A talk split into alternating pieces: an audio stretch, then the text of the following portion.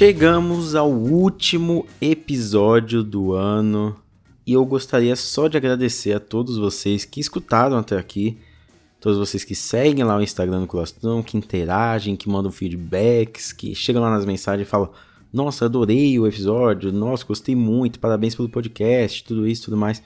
Isso dá uma força incrível para eu continuar e eu, eu, eu acho incrível também que aos poucos a gente vai construindo essas pessoas que estão sempre lá interagindo nos stories quando eu pergunto alguma coisa, que estão sempre reagindo às coisas, então eu acho bem legal.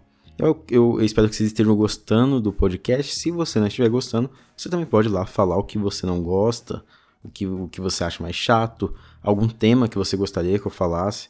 Eu também anoto os temas. Tem um tema aí, inclusive, que me recomendaram que eu tô há meses para fazer, mas eu ainda vou fazer que é sobre paródias, né? Esses filmes é, paródias, tipo Todo Mundo de Pânico, assim. É, mas eu, eu gostaria de agradecer porque esse foi o primeiro ano do podcast. E eu não vou fazer um episódio especial só para agradecer, porque senão ficaria só cinco minutinhos aqui falando, não sei o que. Então eu vou agradecer no começo desse episódio. E eu gostaria de agradecer de no novamente, né? Agradecer a todos vocês pelo apoio, pela força por ter acompanhado aí nesse primeiro ano de vida. Daqui a pouco a gente completa um ano certinho né, de podcast em fevereiro. Em fe... Acho que é no começo de fevereiro. Tem que checar certinho. Mas é isso. É, então eu gostaria de agradecer. Eu de... gostaria de desejar uma ótima virada de ano para todos, para você aí que está escutando, todos vocês que estão escutando. E eu espero que no próximo ano, 2021, a gente continue com essa produção de conteúdo incessante, né? e que vocês continuem todas essas semanas escutando, interagindo e gostando, né? O principal é isso. Tomara que, eu, que a minha visão dessas obras que eu comento agregue para vocês, né? Na, na, na visão de vocês da obra. Tomara que gere uma discussão, né? Bem interessante. Mas é isso aí. Nesse programa eu vou falar sobre os piores do ano, mas eu não gosto de falar sobre piores do ano, sabe? Eu acho, não sei, eu acho pouco agressivo, né? Falar piores, eu não sei, eu, eu estudei na área de audiovisual, né, a rádio e TV, então eu sei como um projeto pode ir degringolando a ponto que você não não sabe que ele tá degringolando e simplesmente sai uma coisa ruim que não tem nem volta, sabe? É, você tenta consertar ali, consertar aqui, mas mesmo assim não vai sair do seu jeito, e aí você tenta consertar para sair de outro jeito de última hora e acaba ficando ruim. Então, algum desses filmes pode ter sido isso. Outros filmes eu acho que são de mau gosto mesmo, mas é isso aí, né? É, no ano que o cinema esteve tão abalado, muitos desses lançamentos foram lançados aí no stream ou direto para aluguel e eu espero que vocês tenham assistido pelo menos alguns deles. Tem alguns filmes da Netflix, inclusive. acho que tem três filmes que estavam na Netflix. É, dos sete, né? Das sete maiores decepções desse ano para mim. Então é isso. Eu vou falar sobre os filmes que eu menos curti nesse ano e o porquê que eu menos curti eles. Meu nome é Alisson Cavalcante e esse é mais um episódio do podcast Colastrão.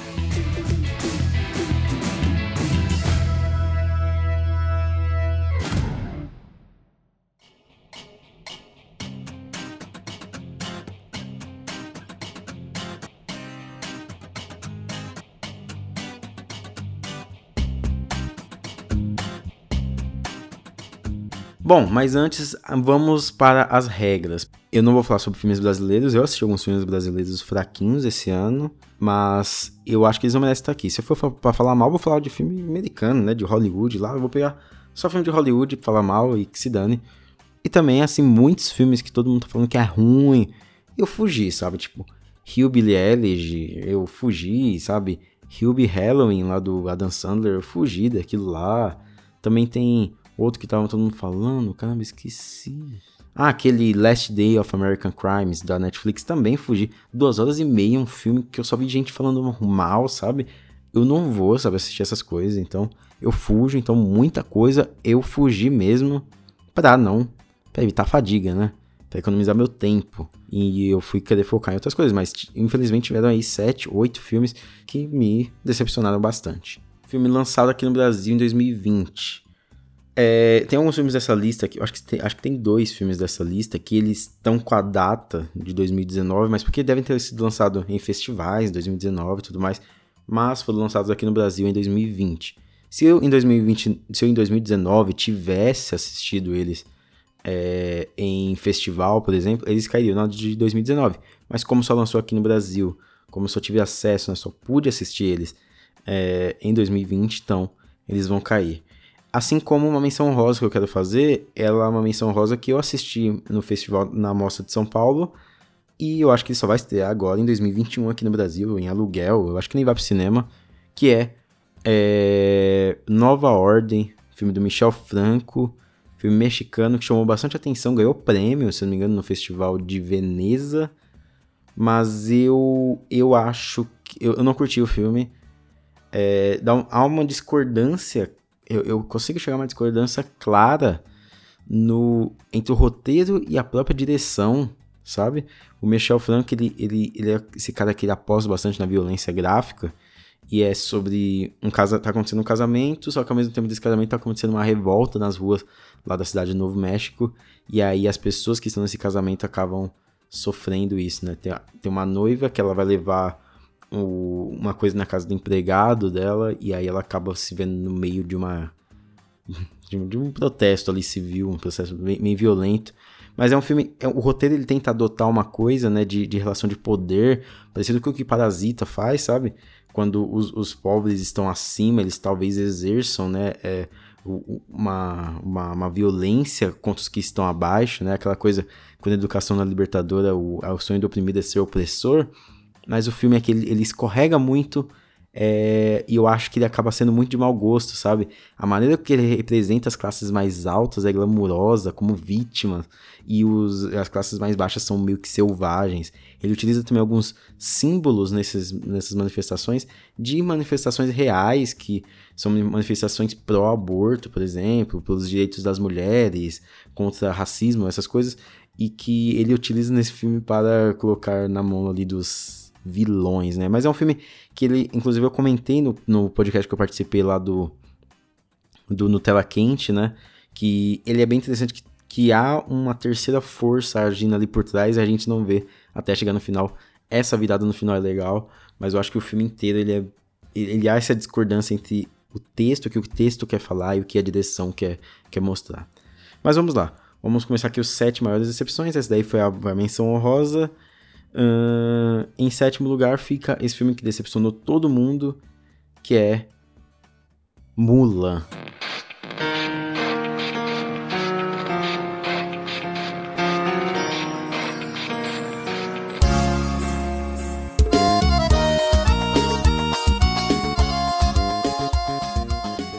Filme da Nick Caro, aí para o caiu direto no Disney Plus, ela é uma das grandes apostas da Disney para esse ano para ganhar aí talvez um bilhão nas bilheterias. Por causa da pandemia, tudo foi atrasado. Lá no, na China não fez tanto sucesso. E olha que mirou muito no, no mercado chinês. Mas é um filme que ele carece de uma identidade própria. Ele carece. Ele é um filme com um orçamento tão gigante. Ele carece de umas coisas tão, tão básica, sabe? É um filme que é, a Mulan é um filme que ele começa muito bem. É, eu, eu gostei bastante, por exemplo, do Aladdin, o Aladdin em 2018, né? Foi 2019. Mas eu gostei bastante do Aladdin. E esse filme aqui ele começou muito parecido com o Aladdin, né? Aquela parte que a vilã vai, que aquela vilã, né, bruxa, ela sobe naquele muro e a câmera vira 90 graus. Eu falei, nossa, vai ser criativa essas cenas de ação mas sempre que ela aparecia, fazia esse movimento, 90 graus. Um filme de mesmo truque acaba cansando, certo? E aí é um filme que no, no começo ele é muito charmoso, mas depois a direção de arte dele, que é muito parecida com a do Aladdin, ela não não, não soa fantasiosa, mas ao mesmo tempo não soa real, ela quer ser um pouco mais pé no chão, e aquilo ali fica muito falso, sabe? Os cenários, mesmo que bonitos, são falsos. Os figurinos, eles são bonitos, mas é, é, é, tudo muito deslumbrante, né? Os efeitos visuais eu achei até legais em algumas partes, algumas partes falham, mas nada daquilo tem um real objetivo, porque a protagonista carece de qualquer uh, carisma, os efeitos visuais são maus, são ruins, e as cenas de ação, como eu falei, elas além de ter o mesmo tudo, que elas são extremamente mal montadas. Assiste aquela cena de ação que cai aquela avalanche e aqui, aquilo ali é uma cena extremamente mal montada. Não há noção de espacial, não há noção de, de quantidade de soldados, não, não tem como você se localizar naquela cena. É tudo muito bagunçado, acaba se tornando feio. Então é um filme que ele não tem muita alma, ele é um filme bonito, bonito assim, entre aspas, mas sem muita alma, sabe? Então foi uma das grandes decepções do ano aí. Em sexto lugar, The Lovebirds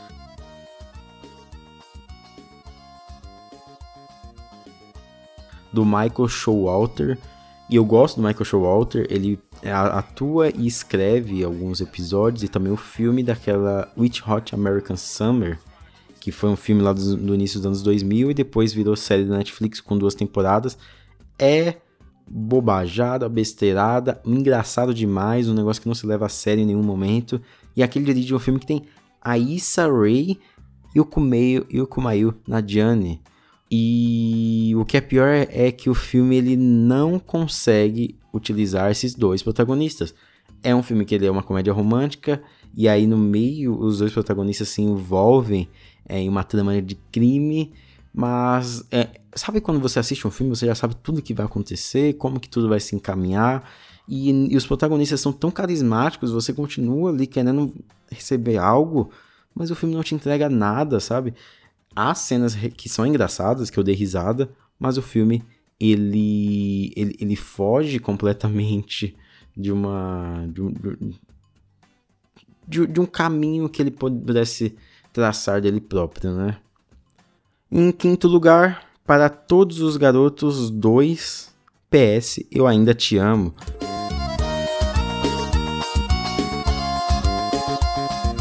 Eu gosto muito do primeiro, é, para todos os garotos que já amei, né? Mas esse daqui é bem fraquinho, viu? O, o Noah Centineo tá no, no, piloto automático, é só esse cara que fica dando essa risada torta. Ele tem uma risada meio torta, né? Carismático, né? Ele e a, e a Lana Condor, mas.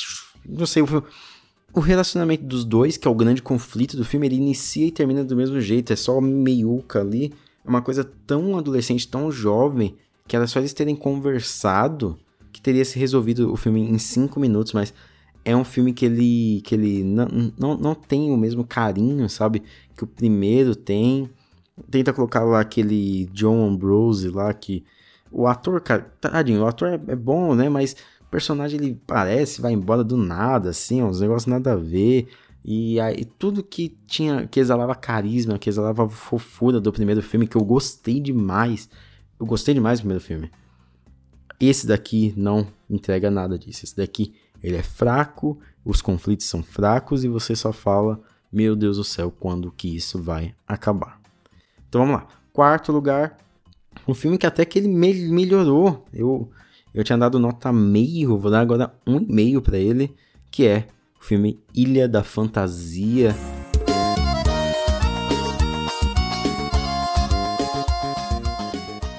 Do Jeff Wadlow, que é um, o mesmo diretor do Kick-Ass 2, inclusive, é, e que eu gosto bastante do Kick-Ass 2, mas esse daqui é inacreditável. É, Ilha da Fantasia 5 Estranhos, eles, eles vão para essa ilha e é, eles ganharam né, uma viagem para essa ilha, e chegando lá, eles descobrem que tudo, os seus sonhos podem virar realidade. Então eles podem imaginar qualquer coisa e vai virar realidade. Mas o, o que acontece é que o filme ele tem um ele quer trabalhar essa coisa da, da, fantasia, de tudo ser muito efêmero, tudo ser, soar muito falso. E os cenários são isso. Inclusive, era uma das minhas críticas no, no início ao filme. Que ele. Eu acho que no episódio 12 do podcast eu falo sobre ele. Que é um filme que ele, ele, tudo soa muito falso, tudo soa muito efêmero, tudo soa muito fora do lugar. E eu entendo que talvez essa seja a função, né? Tudo ser tão falso, né? Tudo parecia um jogo de videogame, né? Que aquela ilha toda é uma fantasia, né? Mas os, os personagens não, não, são, não são cativantes, sabe? É, é tudo. Existem regras que são construídas e desconstruídas a todo momento, mesmo que exista essa coisa da falsidade, da ilusão, eu acho que tem que ter algum pé né? Tem que ter algumas regras estabelecidas, tem que ter é, é um, mundo que tem que ter algumas regras, mas aqui é sempre estabelecida e destruída e por mais que na questão do cenário, da narrativa, isso soe dentro da premissa, é, eu acho que o dentro do filme há algumas coisas que não que não condizem e aí isso me tira totalmente do filme, é um filme bem fraquinho mesmo, é um filme que você vai terminar cansado e tudo ali é, é não sei, é, é um montuado de clichês que você entende a função, o porquê que o diretor colocou, mas você não vê o sentido neles. Em terceiro lugar, O Grito.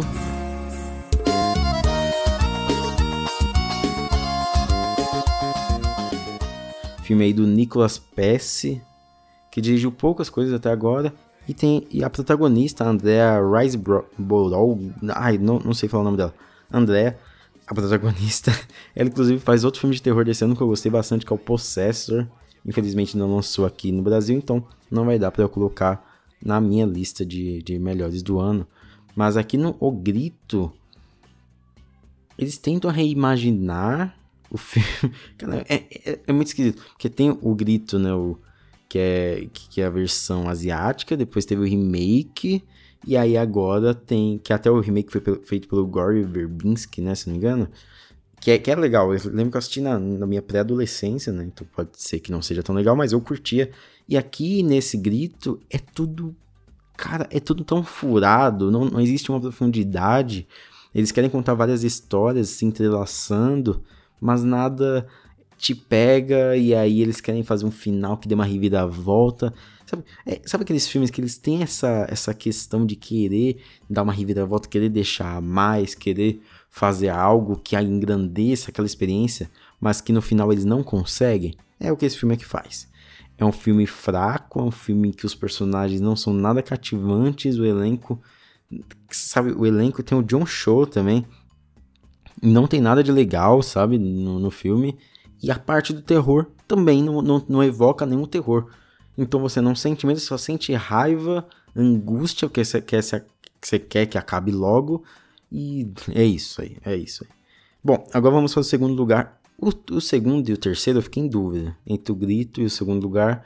Mas o segundo colocado ele tem 2 horas e 10. E o grito tem uma hora e meia. Então eu decidi pela, pela duração. E, e o segundo lugar é O Milagre da Cela 7.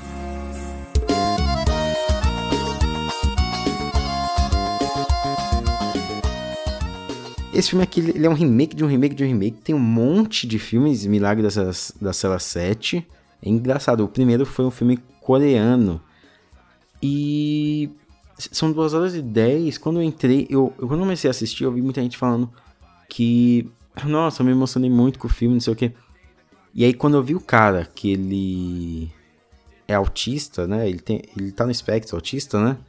Eu já falei, putz, é, é desse filme que vai colocar alguém autista só pra sofrer o filme inteiro. E foi isso, sabe? O filme, o filme é isso. É o cara sofrendo o filme inteiro. Não existe uma jornada no filme. Eu não sei qual é a história do filme, até agora, sério. É um cara que ele vai lá, se envolve na, na morte de uma menina e sofre na cadeia é isso. Esse milagre da sala 7 você vai ver. É, é engraçado, porque o filme vai levando até o final e você fala. O que, que, é esse bendito milagre? E aí ele entrega o final, porque você fala, não, vai acontecer algum milagre agora. E é isso. Mas é um filme que os personagens, eles não têm uma, uma um arco, sabe, estabelecido. O, o, protagonista mesmo, ele não tem um arco. Ele só é culpado pela morte de uma menina, aí ele vai pra prisão, sofre, sai e fica com a filha. É isso. E a filha, coitada o pai, o pai autista é preso, sofre, a avó morre. Eu tô contando spoiler mesmo, porque o filme é muito ruim, não quero que você assista. A avó morre, a menina fica com a professora, daí depois o pai vai, vai ser sentenciado à morte, aí ele escapa e ela aparece no final. Cara, é uma coisa tão. É, é, é um drama. Sabe quando pegam os clichês, todos os clichês assim, e usam da pior maneira possível só pra trazer um drama. E aí ele começa a mudar todo mundo lá dentro da prisão. Todo mundo lá dentro da prisão começa a aprender com ele. Nossa, olha o cara aí, né? é, vamos aprender com ele. Não, não há uma articulação dramática, sabe? É um roteiro cheio de sofrimento e que é ilustrado cheio de sofrimento. A trilha sonora é toda melodramática, não. Sabe? Só, é só aquela coisa. O diretor falou: não, vamos colocar uma música triste, porque aí as pessoas vão chorar. É, não, não é natural. Aquela cadeia lá é uma várzea, os, os presos ficarem para onde quer e entra uma criança na cadeia, tá nem aí. Não existe lógica nem do mundo, não, não existe nada, sabe? É um filme que é só sofrimento atrás de sofrimento. E você sabe que no final vai ter o milagre, porque tá no título do filme, O Milagre da Cela 7. Horrível. E em primeiro lugar, um filme que me deixou ainda com mais raiva, que é Os Órfãos.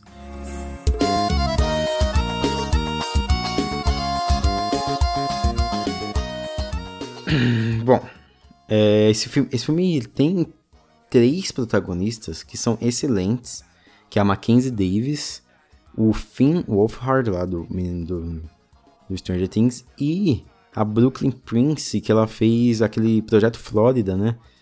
São três, duas atrizes e um ator que são promissores aí e que são utilizados da pior maneira possível.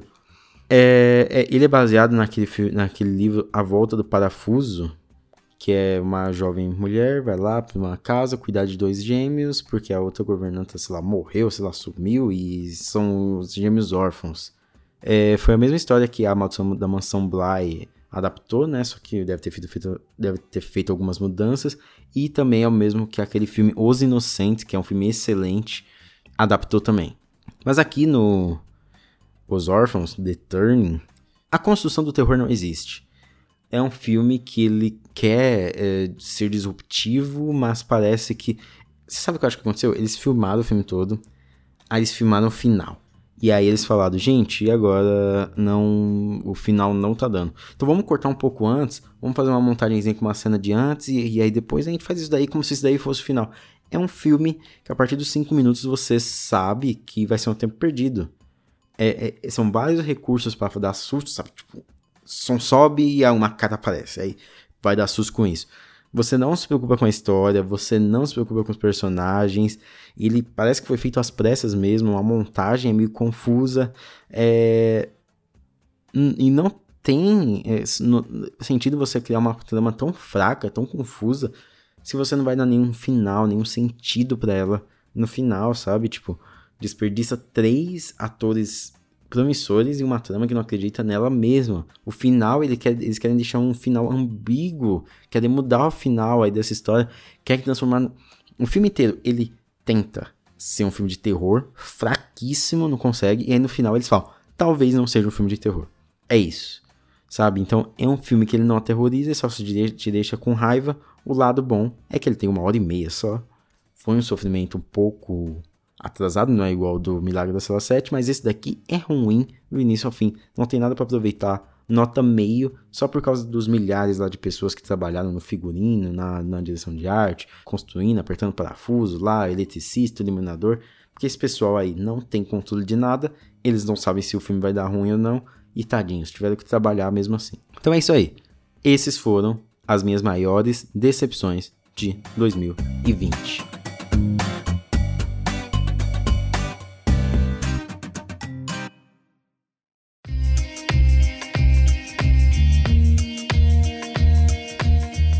E aí, você, muito obrigado novamente por ter escutado eu todo esse ano, 2020, por ter escutado mais esse episódio chato. Eu sei, eu sei que, que às vezes eu sou chato, porque o episódio tá muito longo e é só eu falando.